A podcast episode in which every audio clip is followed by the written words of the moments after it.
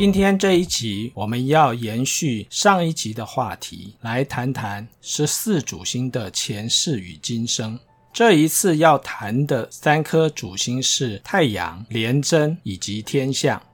如果说上回我们谈的三颗主星武曲、七杀、破军三个武将是用一身的蛮力来打天下，你也可以说蛮力就是行动力。那么三个文官是不是就靠一张嘴来打天下呢？有些人会认为出一张嘴代表没有什么行动力。但是如果从另外一个角度来看，文官们的软实力，也就是沟通、协调、宣扬，如果不是靠一张嘴，又怎么能够完成这些目标以及任务呢？当然，一身蛮力或者是只出一张嘴，是一种开玩笑的说法。但是这个观点也说明了不同主星他们的行事风格也有所不同，在行的事情也不同。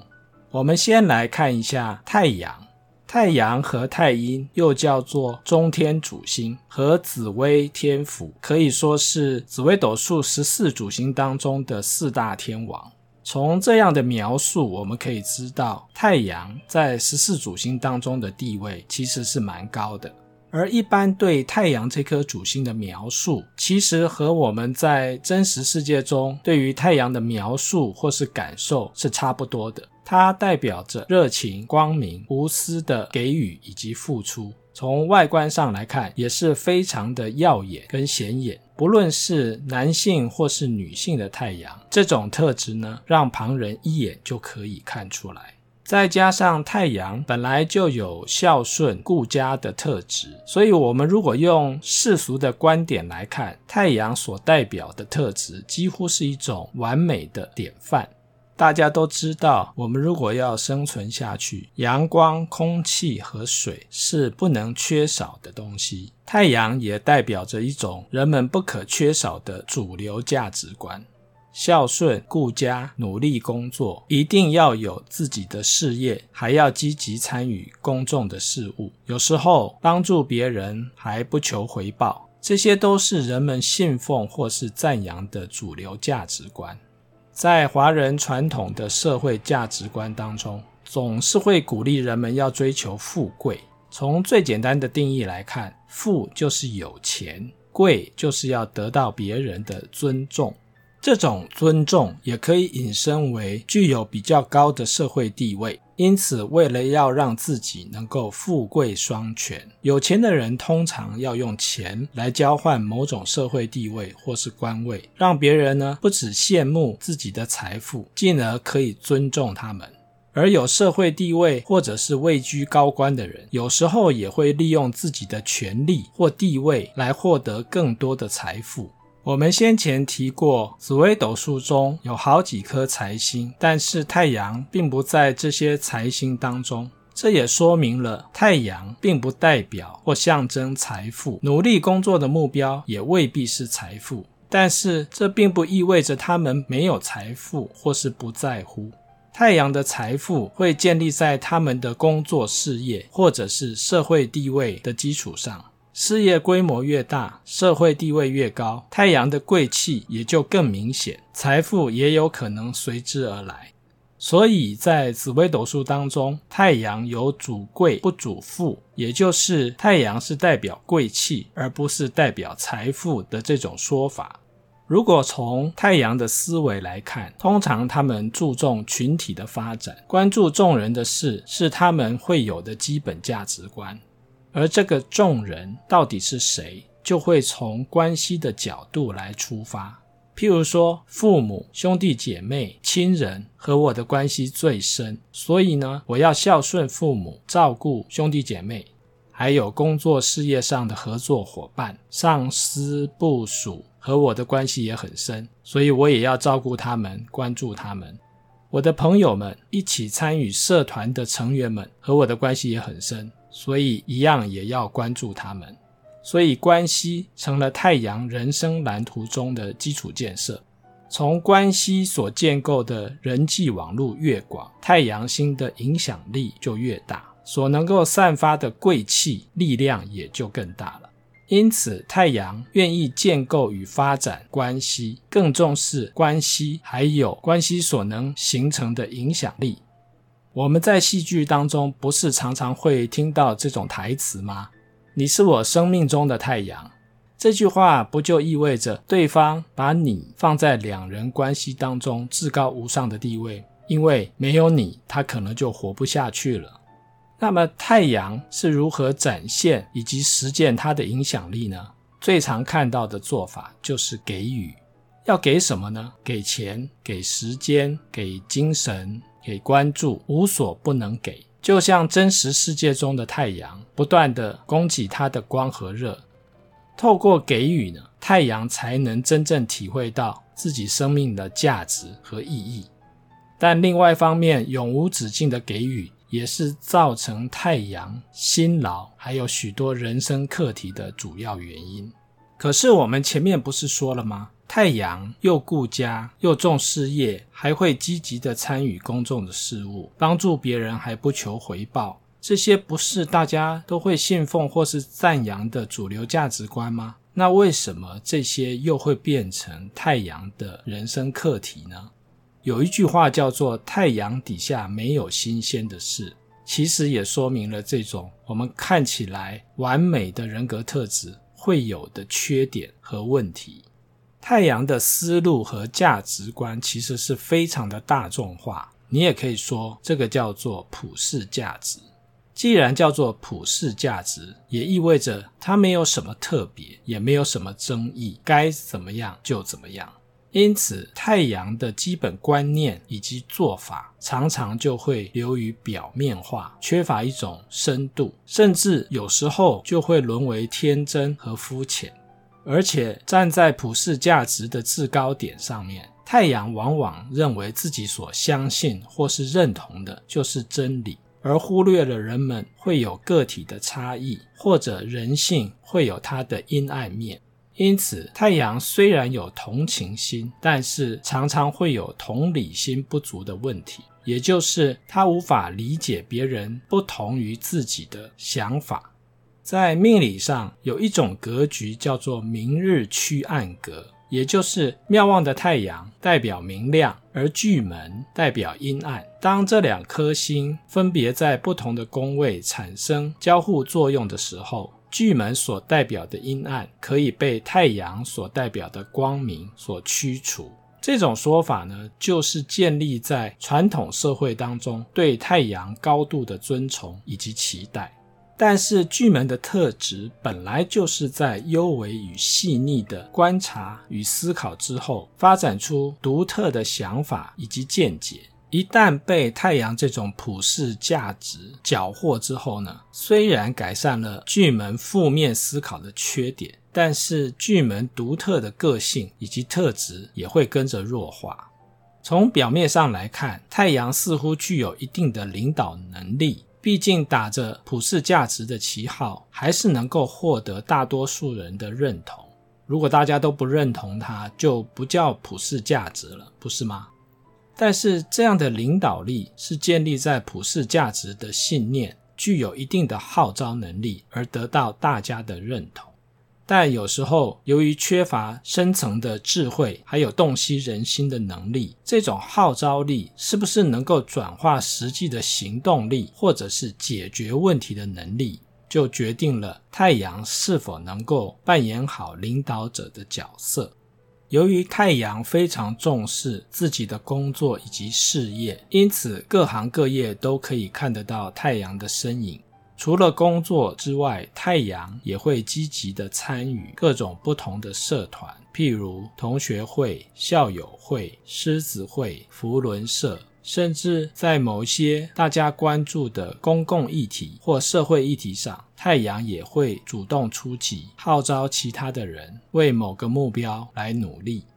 从一般的观察来看，太阳在主导议题或者是倡议的能力非常的强。的确也能够号召不少具有相同理念的人跟着他一起为这个理念或是价值来努力。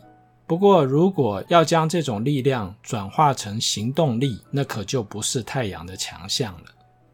廉贞这颗星其实是蛮复杂的，很难用三言两语就可以说得清楚。所以在紫微斗数的研究当中，常常会看到这一句：“廉贞星耀，性难明”，也就是它的特质不太容易讲得清楚。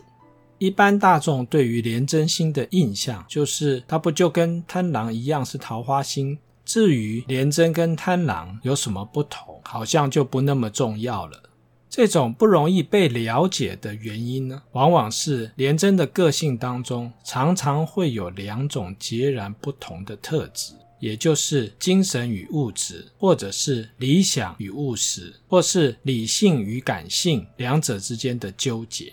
换句话说，廉贞既注重物质，也注重精神，强调理想，但也蛮务实的，有时候理性，但有时候又感性。所以在个性当中，常常会有不同的两股势力互相的角力或纠结。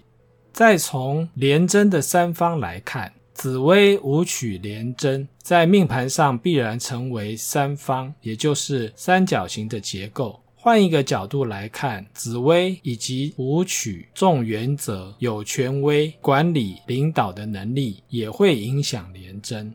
有些人会说，廉贞代表的是典章、文物、制度，或者是跟家庭、家法有很深的连结。所以在廉贞的描述当中，常常会见到司品制、掌权令的这种描述。品制就是古代官僚制度当中用来定义官阶高低，还有薪水，也就是薪俸有多少的一种方式。有点像是我们现在公务体系当中考试还有銓叙的功能，所以从古代的观点来看，廉贞的角色其实是制定各种规范法令，还有典章制度，维持秩序以及命令的执行者。这个角色可以说是一个政府功能的综合体。廉贞为什么会有这样的角色以及功能呢？一般人认为，在十四主星当中，天机是属于非常聪明的主星，而且聪明外显。但事实上，廉贞的聪明程度呢，绝不亚于天机。而且，廉贞的聪明是属于这种精明诡谲，有时候他的精明程度更在天机之上。在古代社会的工作通常会比较单纯，虽然说有些工作需要特殊的技艺或知识。但一般来讲，在熟能生巧的磨练之下，其实并不太困难。但是政府的相关法令、制度的规范以及建立，还有命令的执行工作就比较复杂了，需要比较高的智慧还有执行能力。因此，让聪明的人来为政府做事，其实还蛮符合现实的需求还有逻辑。某个华人国家的政府文官培育政策是要让优秀、聪明、一流的人才进入政府服务，其实还蛮符合我们刚才所描述的廉贞特质。但是，让聪明的人进到政府系统为政府服务是一种理想，理想和现实毕竟是有一些差距的。人性复杂的地方呢，也就在于它不受控制，会自行找到它的出路。聪明的人通常是不太会守规矩的。我们也常常听到某些聪明的人会讲：“笨蛋，没有能力的人才会守规矩。”聪明的人，就算他们无法亲自参与制定规矩，但是利用规矩来制造对自己有利的局面，这种能力还是有的。在命理当中，廉贞的某些组合叫做宫门虚吏。虚吏在古代中国的政治体制当中扮演非常重要的角色，有一点像是现在公务体系当中的事务官。在古代科举制度遴选人才的标准呢，是要熟读四书五经。可是，当这些熟读四书五经的人成为官吏，开始走马上任的时候呢，他们对于政府的运作以及相关的法律事务是生疏的，所以需要这些虚吏的协助，让他们能够很快的进入状况。但也由于这样子的原因，虚吏就长期把持实务的运作以及对法条的诠释。而虚吏通常不具有正式任用的资格。但是，既然掌握了实际政务的操作以及对法条的诠释，这些虚吏们互相串联之后，就形成了利益共生的关系网络。但是，因为没有任用资格，他们的社会地位呢，以及风评不佳，没有办法得到别人的尊重。因此，除了不能贵显之外，这些虚吏们要钱就谋财，要权力就玩法，形成了古代政治体制以及管理上的黑洞。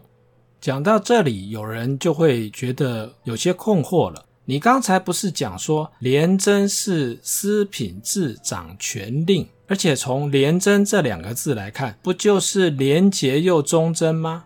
可是你又提到了某一些廉贞的组合叫做公门虚吏，干的是贪赃枉法的事情。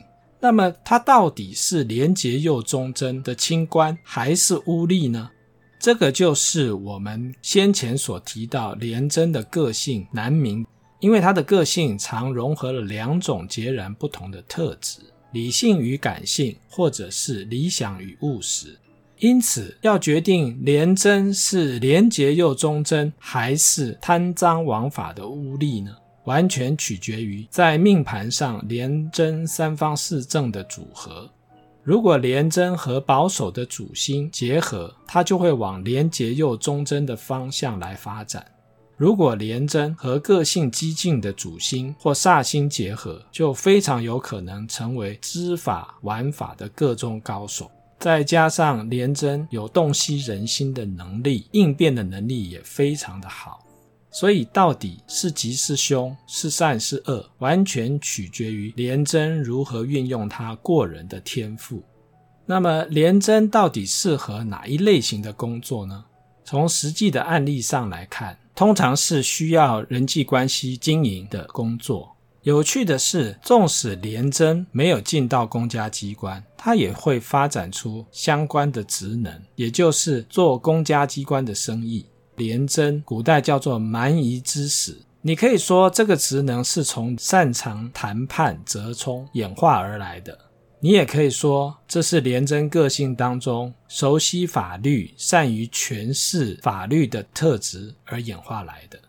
但是，无论在宫门内或是宫门外，也就是作为公务人员或是善于做公家机关的生意，如果廉贞游走灰色地带的分寸没有拿捏好，那么廉贞化气为囚，也就是囚犯的囚。就会变成廉贞的命运枷锁。天象这颗星又叫做印星，也就是印章。你也可以说它就是印鉴、印章的保管人。那为什么要保管印章呢？因为他所保管的印章不是给普通人用的，而是皇帝用的玉玺。当然，也有人说天相的相代表古代的宰相或是丞相。不论是用哪一种说法，你可以想象天相所代表的是一个很重要的大官，否则身上不会带着皇帝要使用的玉玺，或是皇帝的这颗玉玺也不会随随便便交给一个不重要或者是不谨慎的人来保管。这种诠释呢，的确说明了天相的个性，还有扮演的角色。如果天相没有恭敬谨慎，又怎么能够在皇帝身边办事呢？如果不够稳重，皇帝又怎么能够放心的把玉玺交给他来管理呢？如果他的个性不是保守，而是非常的激进、有野心，那么保管玉玺的人会不会私心自用，用皇帝的名义假公济私、为非作歹？如果是这样的话，岂不天下大乱？印章的使用逻辑常常是只认印章不认人，所以只要掌握了印章就可以行使权力。比如说，支票上面有印章，就代表支票的主人愿意付钱了；公文上面有印章，就代表公务部门认可了公文上面所提到的事项。因此，天象和武曲有着非常类似的个性，也就是听命行事。组织怎么说就怎么做，通常没有个人的意见或是个人的意志。如果你曾经和银行有业务往来，使用过印章，就会知道金融机构对于用印还有核对是一道道相当龟毛而且仔细的程序。用印不是只是盖上一个章就好了，而且还要盖好、盖正、盖满、盖对位置。所以天象平常不只要把印章保管好，在使用印章的时候也要规规矩矩，不能出差错。因此，你也可以在天象的个性当中发现他龟毛挑剔的一面。从世俗的观点来看，能够做到皇帝身旁的高官，而且衣食无忧，应该也算是极品之贵，令人羡慕。所以天象古代呢，也叫做重吃重穿的衣食之星，和天府非常的类似。可是，并不是每个皇帝都是头脑清楚的明君。历史上曾经有的昏君、暴君也不在少数。所以“伴君如伴虎”这句话呢，也说明了天象为什么会有如此拘谨、坚忍、保守的个性。因为有时候皇帝呢，天威难测，难保一个不留神而出了差错，会让自己从云端跌到了地狱，甚至连累了家人。但是天象就是一个唯唯诺诺、专门听命行事的人吗？好像也不是。有一种极难养成，但是又很重要的技能，叫做揣摩上意。如果天象什么事情都要皇帝巨细靡遗的交代清楚，才有办法完成的话，那么皇帝可能就要换人试试看了。叫你做，不如我自己做。什么事情都要问我，那还要你做什么？在古代，历代宰相所扮演的角色，大部分都是辅佐皇帝。如果这个皇帝是明君，就要辅佐他治理国政、造福百姓；那么，如果皇帝是昏君，也要辅佐他，让他不至于昏庸至极；如果是暴君，更要辅佐他，要他以天下苍生为念，避免倒行逆施。从这个角度来看，不论皇帝是好是坏，是明君是昏君是暴君，天相其实就是一个吃力不讨好的角色。虽然说天相的个性温和，行事中规中矩，但是他也有一种因循保守、墨守成规、难以突破的特质。有时候会缺乏想象力以及灵活调度的能力。其实理由很简单，在皇帝身旁的大臣呢，不能太有个性，也不能太有想法，否则呢，不是他倒霉，就是皇帝倒霉。所以天相常常被称为佐恶之心，也就是以辅佐为主，自己最好不要站在第一线。其实不是没有原因的。但是如果你认为讲求谦和、中庸、平衡的天象，遇到事情只是一只软脚虾，那么你就太小看它了。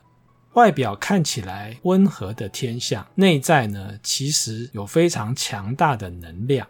如果天象在命宫，七杀一定就在他的福德宫，破军就会在迁移宫，贪狼就会在夫妻宫，而天相的三方一定有天府，让他具有一定的管理调度能力。而在对宫、迁移宫蓄势待发的破军呢，也会常常提醒身边的人，他是不随便发威的老虎，而不是病猫。所以有些人说，宁可得罪破军，不可得罪天相。破军虽然翻脸跟翻书一样，可是你要是得罪惹怒了他，马上就会反应。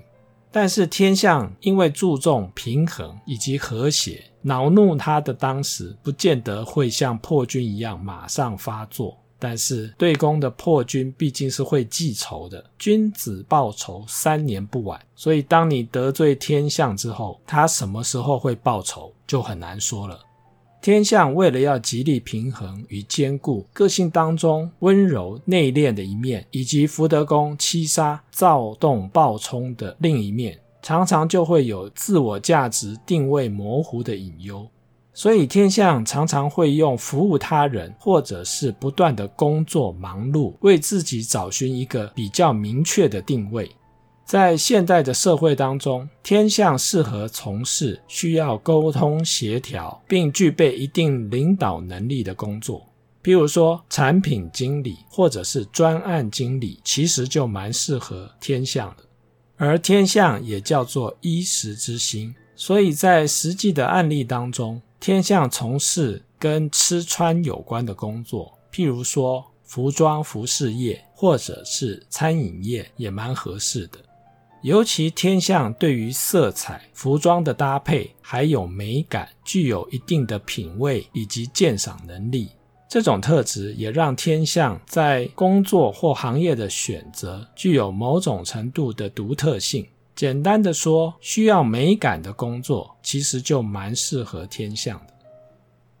下一集我们要来谈谈十四主星当中代表后宫嫔妃的三颗主星：天同。贪狼以及太阴，这一集就谈到这里，我们下次见喽。